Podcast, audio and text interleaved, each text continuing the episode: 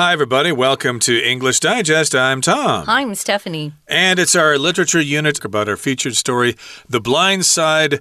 Again, it's a story of strength and sports. As we said last time, it's a book that's uh, not, it's a nonfiction book, okay? It's not uh -huh. fiction.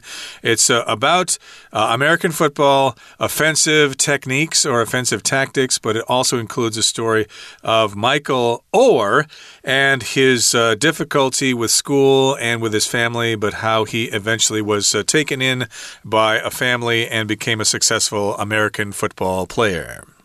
That's right. And he went on to have a career in the uh, NFL. And his first contract he signed, I was just listening this morning, was $13.5 million. Pretty good for somebody yeah. from a family with a mother who's a, a drug addict. I think it's pretty good for someone who is homeless, you know? So it just means never give up. And hopefully, those of us who are in good situations and are in uh, good circumstances can reach out to those who aren't and help pull everybody up. So, uh, we're going to be talking again today about this particular book. This is a plot today, right? So, we're going to be talking about the family he found once he arrived at Briarcrest, that private Christian school, and how that particular family, especially the mom in that family, really changed his life. She had a lot of influence um, not just on him, but the people that could help Michael uh, continue to progress in his life. Okay, so we're going to continue with our story today. Let's find out what happens when he's discovered by the school basketball coach. Let's read through today's lesson, and we'll be right back to discuss it. One day, Sean Tuohy, a basketball coach at Briarcrest, and his wife Leigh Anne are driving. It's winter, and they see Michael wearing the same shorts he wears every day. They stop to talk to him. He says he's going to the school gym because it's warm there. Leigh Anne can't stand to see this young boy suffering, so they begin to pay for Michael's food, clothes, and tuition. Eventually, Michael moves into their house permanently. Michael is still illiterate, so Leigh Anne and Sean read aloud to him every night. They hire a tutor to teach him for hours every day after school. Michael's grades improve. Subsequently, Michael joins the football team. Despite his massive size, he is incredibly agile. His physical characteristics make him a naturally talented athlete. Even though he can't comprehend some of the more complicated aspects of the game, Michael helps the team to victory. Many colleges want to recruit him for their football teams but Michael's grades are not good enough. He works very hard with his tutor and also takes online classes to improve his grades. Then he successfully graduates from high school and accepts an offer to study at and play football for the University of Mississippi, also referred to as Ole Miss. In his first year of college, the Ole Miss football team is not very successful, but everyone can see that Michael is gifted. He is able to utilize this talent because of the support given to him by the Tuohy family. They even become his legal guardians. Michael goes on to have a legendary career as a professional football player.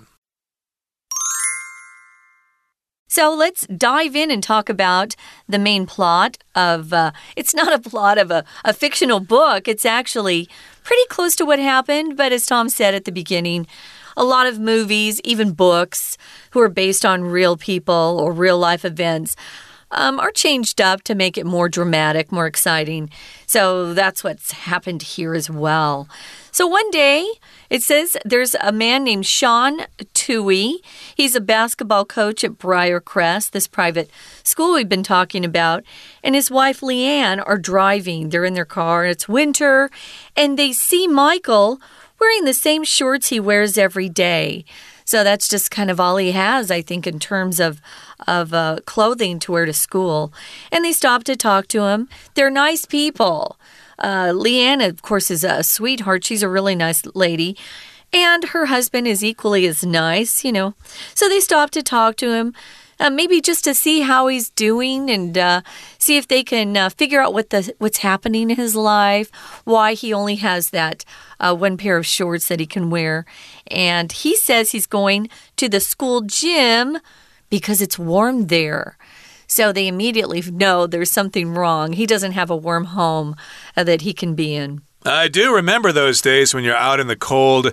Uh, not to say I didn't have a warm home, but yeah. sometimes when you're outside, a place you can go to is the school or the school gymnasium because it will usually be heated there in the winter. This is happening in the United States, so during the winter it can be very cold, as cold as it is on top of Yushan here in Taiwan. So he's walking outside in shorts. They stop to talk to him.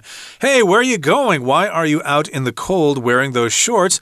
Well, I'm going to the gym. It's warm there, and they can't stand they can't stand to see him suffering, so they begin to pay for Michael's food, his clothes, and his tuition. Here tuition just refers to the money you need to pay to a school in order to go there and learn things. Right. So, yeah, it's been uh, it's interesting to see the um, the beginning of the relationship. I think you can say. So, Leigh Anne has a soft heart. She loves to help people. And her husband makes a good living. He's not just a basketball coach. I think he has uh, money from other sources. So um, once you see their home, you'll understand what I'm saying. If you've seen the movie, uh, they have quite a nice, nice, nice place.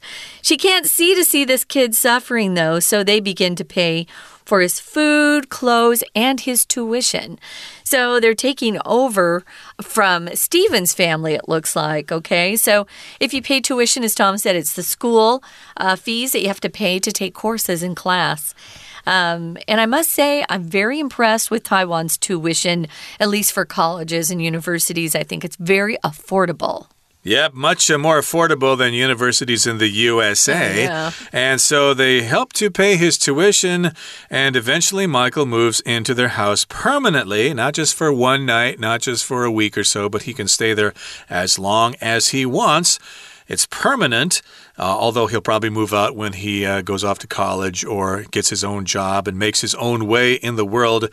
But Michael is still illiterate, so Leigh Anne and Sean read aloud to him every night. If you're illiterate, you can't read. You can speak, you can have conversations, but you just can't read books. It's all gobbledygook to you, it's all Greek to you when you see it. So, in order to let him understand his lessons, they actually read aloud to him every night, which means they actually read from the book and they speak it to him so he can understand. Mm -hmm. And they hire a tutor to teach him for hours every day after school, and Michael's grades improve. They're all doing this to help him improve academically so that he can be accepted on the school's football team. Yeah, remember, if you don't have good enough grades, you cannot play team sports at schools. That's how they keep these things, or the kids working harder, of course, right?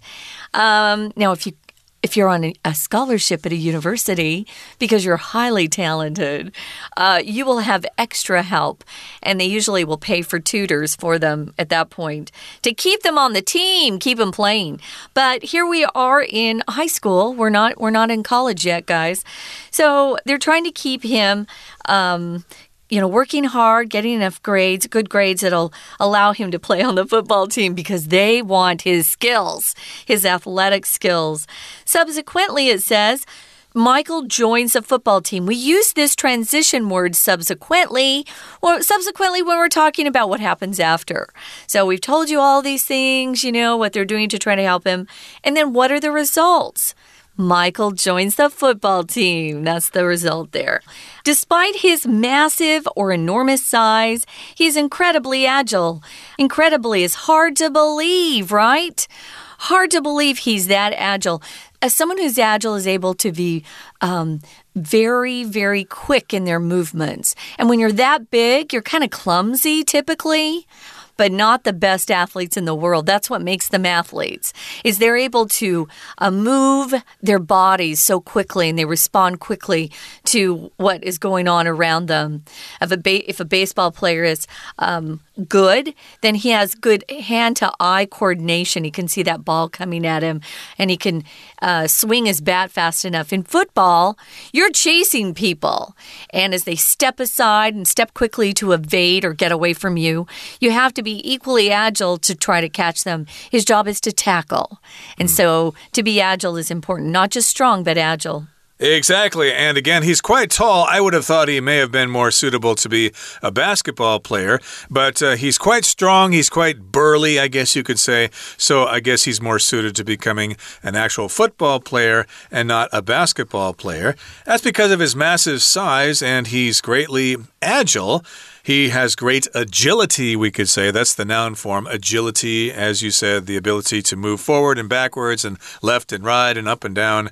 And of course, you need to be agile and skillful and quick if you want to play any kind of sport. Mm -hmm. His physical characteristics make him a naturally talented athlete. So we're talking about his characteristics or his special qualities in his body, okay? His physical characteristics make him a naturally talented athlete. Uh, this doesn't always happen, though. Some people are quite big and strong, but they may not really be well coordinated if they play basketball or football or soccer or whatever. But evidently, he's got good hand eye coordination. Mm -hmm. So he's a naturally talented athlete. And of course, lots of universities and professional teams are going to be interested in him. We're going to talk more about this amazing athlete, but first, guys, we're going to listen to our Chinese teacher and then we'll be back. 听众朋友，大家好，我是安娜。我们昨天开始带大家来看《The Blind Side》， 攻其不备这个电影这个故事，主角是 Michael Ower，那他就是一个体型很大的一个黑人男孩。然后因为呢，这个家庭状况啊是蛮弱势的，那后来都一直在朋友叫做 Steven 他们家度过，而且后来呢也跟着 Steven 一起。去一个私立学校，那私立学校当中，他当然不是因为很会读书啦，而是因为他的体型很适合打 American football。那接下来故事怎么样发展呢？因为入学了之后，Michael 其实对于他自己的学业是非常非常吃力的。接下来我们看今天的故事，就有一天呢，Briarcrest 这个学校有一个篮球教练啊，叫做 Sean，Sean Tui 跟他的妻子 Lynn Ann，有一天。他们就是开车的时候就路过，看到 Michael。为什么要很特别呢？因为 Michael 居然每天都穿同一件短裤。当时是冬天，就很冷。所以我们看一下这边第一段的第二句，他说 "It's winter"，当时是冬天。They see Michael wearing the same shorts he wears every day。第一个重点，感官动词，看到某人正在做一件事。See Michael wearing。看到 Michael 当时的状况，身穿着这个 Michael 穿就是身穿，这是一个主动的状况，所以用动词 ing 来补充说明 Michael 身穿同样的短裤。可是短裤这边又带了一个限定用法的关系子句哦，从 he 到 every day 这个地方，可是你没有看到关带，对不对？关带可能是 which 或者是 that。在这边先行词，因为有一个强调同样的短裤，所以关代一定只能用 that。可是它为什么可以省略呢？因为这个短裤在挂号里面关系子句里面其实是当 wears 穿的受词，也就是说，关代如果在自己的关系子句当中是受词的时候，它本来就可以省略，不需要写出来。好，那在这个情况之下发生什么事呢？那他们呢就停下车跟他交谈。Michael 就说他是要去学校体育馆呢，因为体育馆比较暖和嘛，有暖气。那 Lin Ann 呢看到这个年轻男孩受苦，就于心不忍，所以从此之后呢，他们就开始替 Michael 就开始负担食物啊、衣服啊，甚至 tuition 啊、学费等等。到了第六句的时候，看到最后终于 Michael 就。搬进他们家同住，而且是永久住在那边哦。我们看第六句，这个副词 permanently 它还蛮重要的。当然，我如果我们把 ly 摘掉的话，就是形容词 permanent。那它的反义词叫做暂时的，我们也可以同时同反义词一起背。暂时的叫做 temporary，t e m p o r a r y，temporary。好，搬进这个 Lian 跟 Sean 家之后，呃，Michael 其实还是不识字，illiterate。所以他们每天晚上啊，这个 Sean Tui 跟 Lin Ann 都会替 Michael 大声的朗读，还聘请一个 tutor 家教，每天放学之后帮他上好几个小时的课。当然，Michael 的成绩就进步喽。那之后，subsequently，Michael 就加入了美式足球队了，因为他的学业成绩已经到了一个标准，就直接加入。不过，当然，Michael 因为身材魁梧，但是他的敏捷度超好，令人难以置信。所以，其实他的身体特征。就让他成为一名天赋异禀的运动员。We're going to take a quick break. Stay tuned. We'll be right back.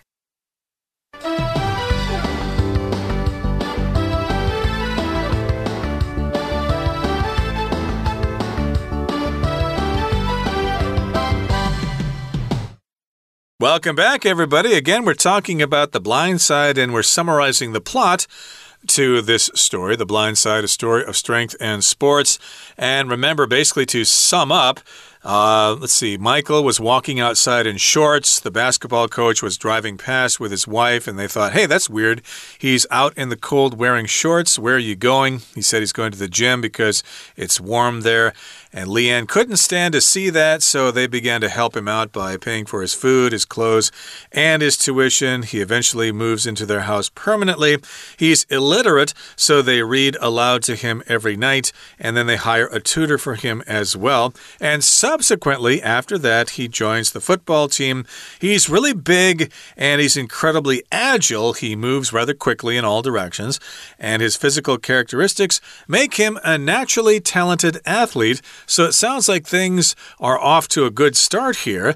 But even though he can't comprehend some of the more complicated aspects of the game, Michael helps the team to victory. Now, of course, in American football, again, as I said, it uh, looks like they're just bashing into each other and trying to force themselves forward.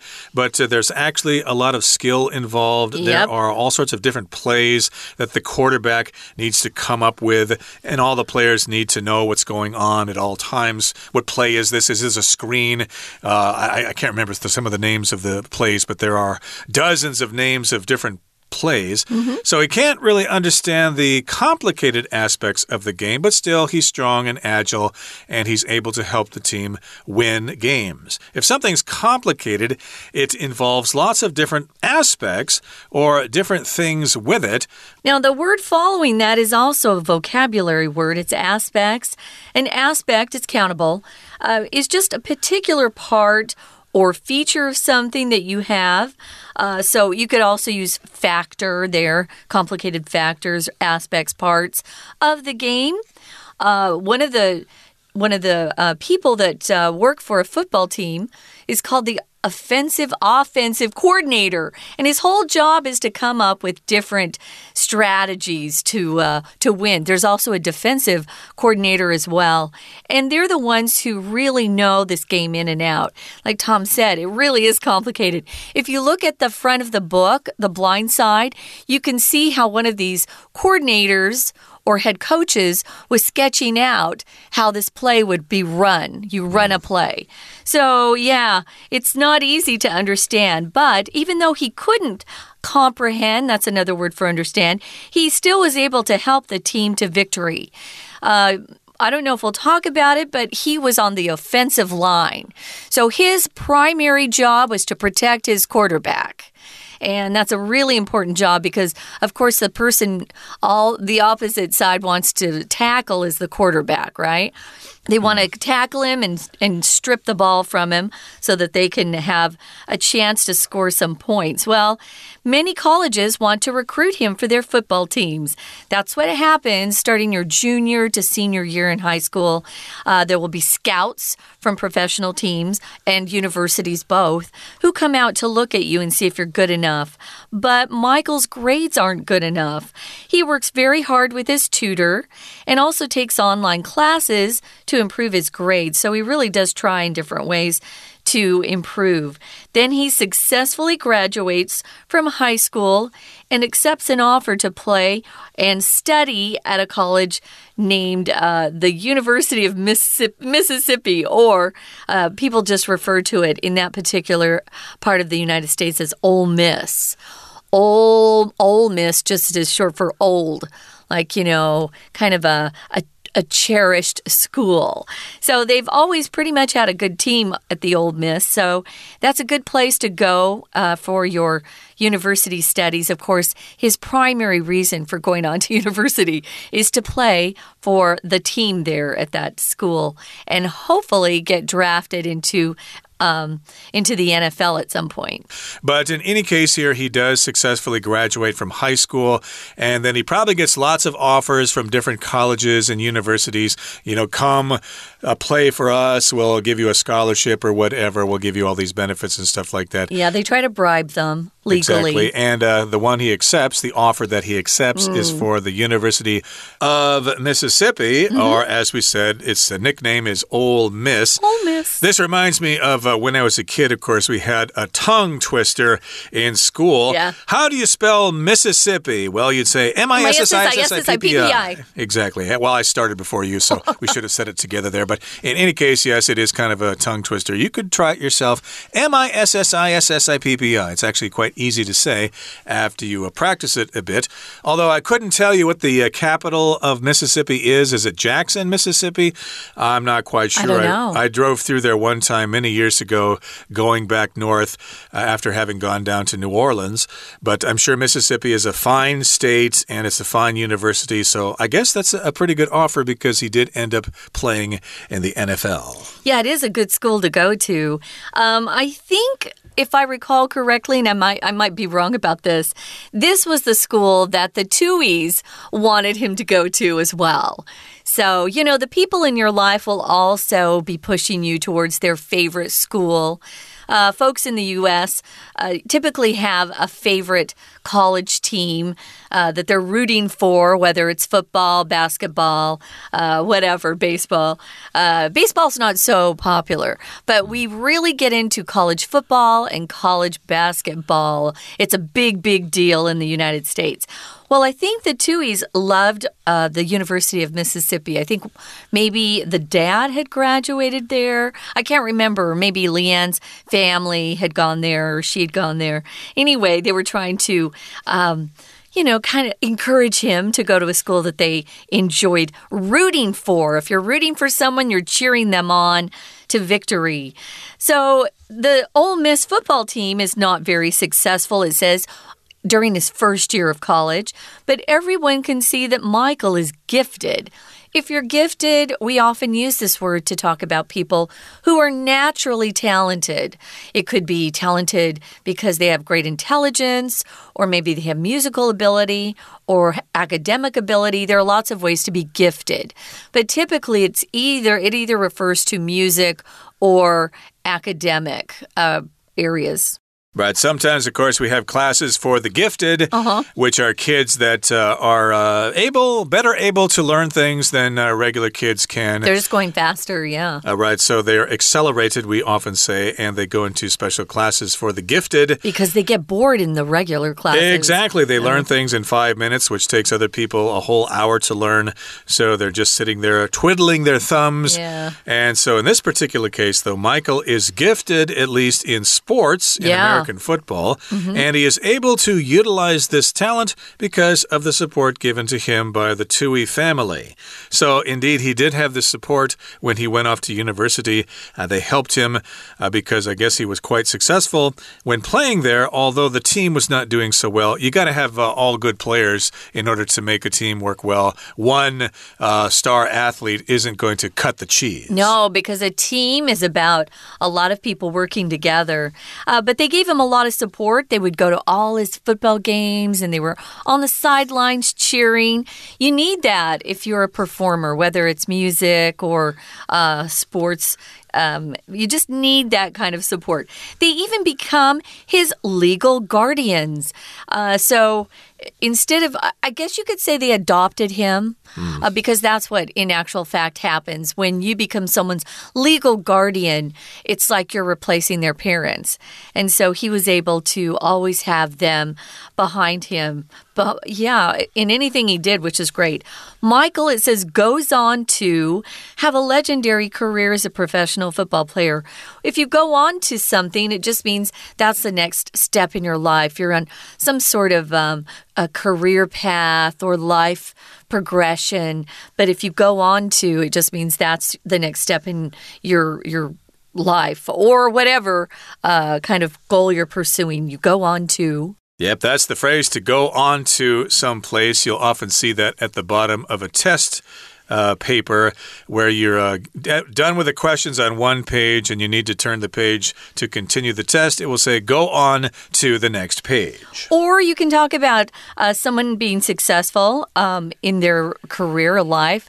For example, I went to high school with a really good guy. He did well in math, but he went on to become a famous stockbroker on Wall Street. So you go on, or you went, he went on to do this, or she went on to accomplish blah, blah, blah. So we often will use that particular pattern. Well, it's time for us to go on, I guess, and move on to our Chinese teacher. We're going to listen one more time, and then we're going to come back and say goodbye. 我们刚刚谈到，Michael 其实是一个天赋异禀的运动员，呃，naturally talented athlete。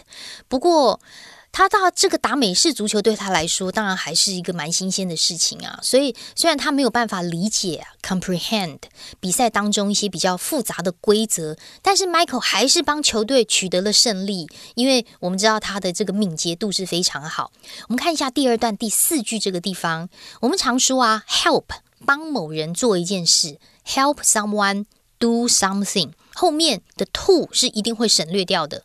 但是为什么这里还有 to 呢？大家要小心啊！在这里的 help someone to something 的 to 是一个介系词，表示目的。所以在第二段第四句最后面的 Michael helps the team to victory，指的是帮助整个队伍。到达了一个胜利的境界，那因此就许多大学都想要 recruit him，就想要延揽他进入他们的美式足球队啊。可是 Michael 的这个学业成绩啊，他的 grades 成绩还是不够好。所以他就非常努力的向家教老师学习，而且还参加线上课程，take online courses，尽量来提高他的学业成绩。那后来他就顺利从高中毕业啦，而且还接受了密西西比大学的入学，还有美式足球队的一个 offer 邀请。那密西西比大学也被称为 o m i s s。不过，在他的大学第一年的时候 o m i s s 美式足球队的战绩虽然不是非常的成功，但是大家都可以看得出来，Michael 是非常有天赋的。我们刚刚看到“有天赋”这个字是在第二段第三句最后面的 “talented”。那么“天赋”这个字还可以用 “gifted”，就出现在第三段第一句最后面这个地方。甚至有时候可以说 “someone is blessed with something”，用 “b l e s s e d”，就是天生被神富有什么样的才能。那 Michael 之所以可以发挥这样的天赋，其实就是因为 Tui 一家族对他的支持。所以在第三段，我们看到第二句的地方。有一个关系子句的简化，先行词是 the support，后面的 given 到句尾可以左右挂号，省略的是关带的 which 或 that 跟 be 动词的 is。那么这个图一家族啊，甚至还成为了呃 Michael 的法定监护人哦，legal guardians。也就是说，Sean 跟 Lin Ann 收养了 Michael。那收养那个字叫做 adopt。A D O P T，接着 Michael 就成为了一个拥有这个传奇职业生涯的职业美式足球员。那明天我们会继续来探讨一下攻其不备这个故事。我们明天见哦，我是安娜，拜拜。That's all for today, folks. Make sure you join us next time when we continue to talk about The Blind Side, our featured work of literature for the month of April 2023. We're looking forward to seeing you again. Please join us again. From all of us here at English Digest, I'm Tom. I'm Stephanie. Goodbye. Bye.